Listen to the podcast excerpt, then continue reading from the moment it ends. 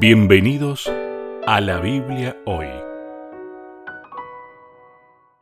Bienvenidos a la Biblia hoy, mi nombre es Leonardo Meda y tengo el gusto de poder acompañarlos una vez más en este programa donde nos juntamos a estudiar la Biblia a través de la guía de estudio para la escuela sabática. Y estamos en el trimestre, ya falta poco, estamos casi concluyendo el trimestre acerca en el crisol con Cristo. Una gran lección, una gran guía de estudio donde hemos recorrido muchas temáticas en torno al sufrimiento, al dolor y a las experiencias difíciles de la vida. Y como siempre, no estoy solo, sino que estoy muy bien acompañado y quiero darle la bienvenida al pastor Sebastián Martínez. ¿Cómo estás, Seba?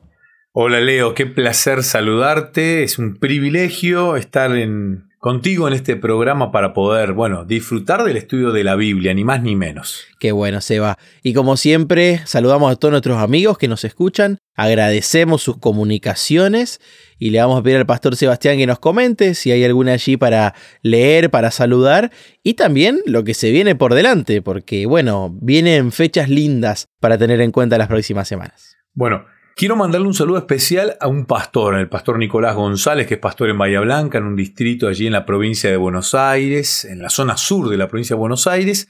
Tuvimos este fin de semana un encuentro familiar, los pastores de la Patagonia en Argentina, con todas nuestras familias, disfrutamos de unos lindos días en la naturaleza.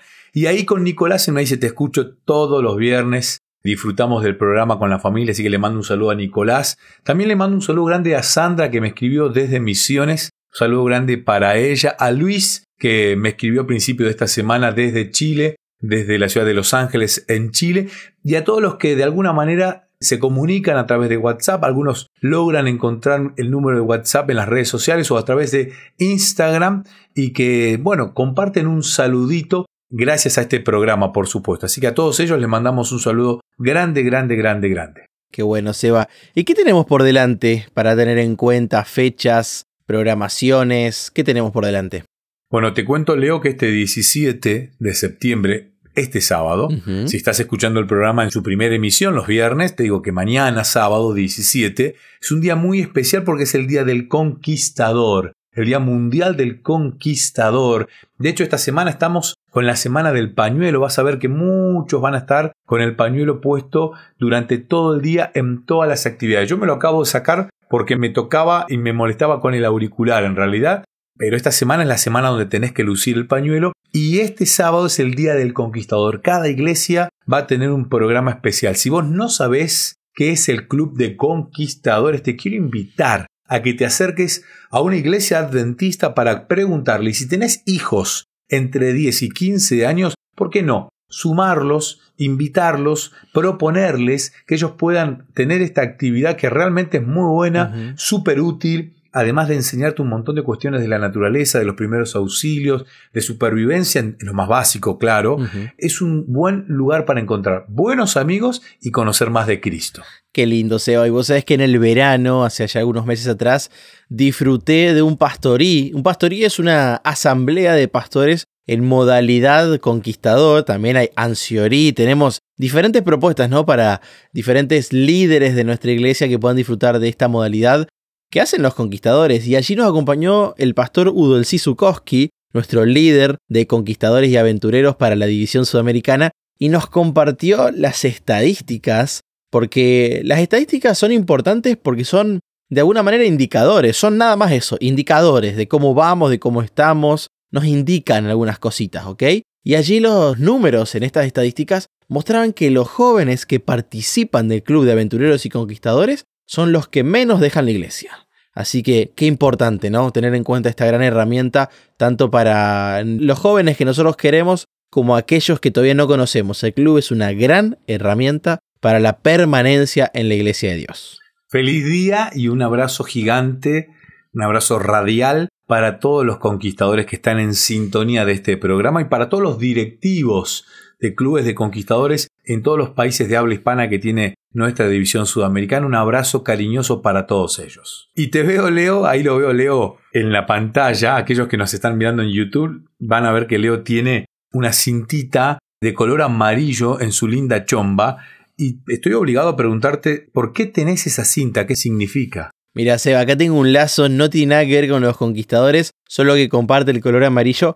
Estamos transitando el septiembre amarillo. Es un mes internacional en el cual tenemos un énfasis especial en la prevención del suicidio. Es una temática que afecta a toda la población. Las estadísticas también nos muestran cómo ha crecido esta práctica, ¿no es cierto? Y vos sabés que los hombres en particular, Seba, se suicidan mucho. Así que quiero poder leer una frase, una frase que hemos publicado con el Centro de Asesoramiento Educacional de la UAP, que dice lo siguiente, hablar del suicidio no induce al acto, por el contrario, habilita la posibilidad y ofrecer asistencia. Qué bueno. Habilita la posibilidad de pedir y ofrecer asistencia. Así que esa es la invitación, Seba, ¿no?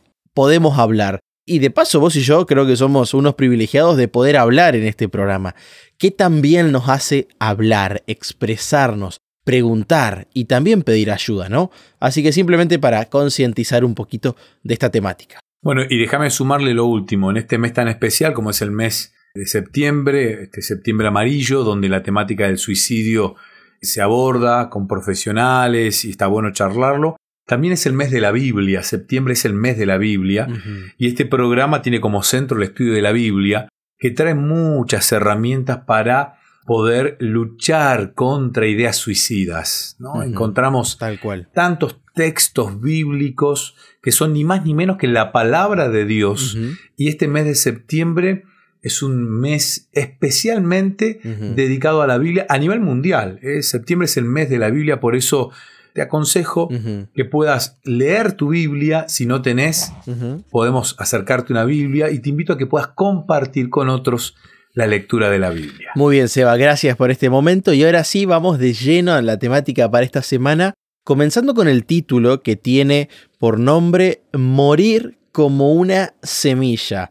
Es muy particular este título, me pareció muy desafiante el concepto, ¿no? Que vamos a estudiar en esta semana y van a ver que es muy esperanzador. Así que les pido que me acompañen a Juan 12, 24, nuestro texto central o como bien dice la lección para memorizar. Qué lindo sería que volvamos a memorizar textos de la Biblia, ¿no? Cuán útil sería para esos momentos de desaliento. Pero ahora vamos a leerlo, Juan 12, 24. De cierto, de cierto os digo, que si el grano de trigo no cae en la tierra y muere, queda solo, pero si muere, lleva mucho fruto. Claro, Seba, esto tiene sentido porque estamos hablando del sufrimiento, de los crisoles, de los momentos difíciles. Ahora, la pregunta que te quería hacer para abrir esta semana, ¿no? Qué paradójico que la muerte pueda producir fruto. Porque en nuestra mente, la muerte el cese de las cosas, es el final del camino, o el final del túnel, decimos popularmente es como que se cierra algo. No parece que se vayan a abrir posibilidades. Pero acá este versículo nos habla hasta incluso de dar fruto. ¿Qué podemos mencionar acerca de esto? Bueno, primero definir, ¿no? La paga del pecado es la muerte. O sea que claramente todos merecemos la muerte. Pero para poder vivir tenemos que morir. O sea, la muerte es la que te termina dando vida.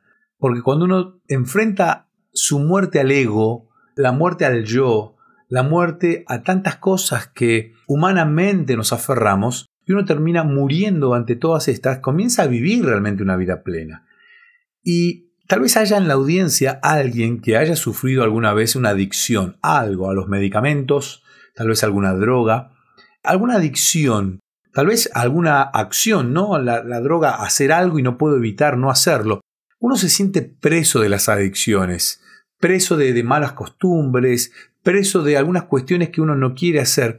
Cuando uno lucha y logra darle muerte a eso, uno empieza a vivir. Por eso, cuando uno muere al yo, empieza a vivir. Cuando yo muero y me vacío de todo lo egoísta que naturalmente traigo, porque la naturaleza humana es pecaminosa por naturaleza, somos egocéntricos por naturaleza, cuando logro despojarme de todo eso, comienza a vivir una vida libre.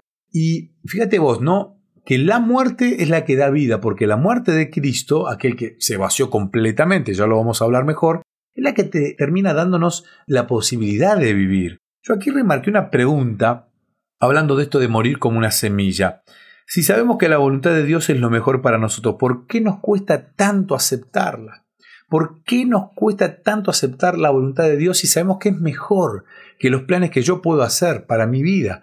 ¿Por qué nos cuesta aceptarla? Y porque tenemos un ego tan grande, una naturaleza tan grande que nos cuesta ceder el control de lo que hacemos ante un Dios que no conocemos, no lo vemos, pero no lo conocemos.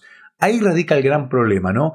No le queremos dar el control a Dios y es ahí donde este tema tiene que cavar fondo en nuestros corazones. Qué interesante, Seba. Y ahora en un minutito vamos a hacer un corte para seguir en el próximo bloque. Pero te quería, cuando volvamos del bloque, preguntar un poquito acerca. Vos dijiste que Jesús se vació. Dijiste acerca de la sumisión de Cristo. Quería preguntarte un poquito más acerca de eso al volver. Pero para ir cerrando este bloque, vos hablaste del control, Seba. ¿Vos sabés que hay personas que se enferman por exceso de control en sus vidas? Personas que no logran apoyarse en otras personas, obviamente no logran apoyarse en Dios y entonces tratan de controlar cada aspecto de sus vidas con sus propias fuerzas. Y esto, déjenme decirles, es una tarea imposible. Tener todo bajo control es una tarea imposible. Pero es un absurdo que muchas veces las personas intentamos lograr y que a veces nos termina enfermando. Así que bueno, qué gran lección va a ser en esta semana poder entender que le tenemos que dejar a Jesús el control de nuestra vida. Si te parece, Seba, hacemos un corte y ya volvemos.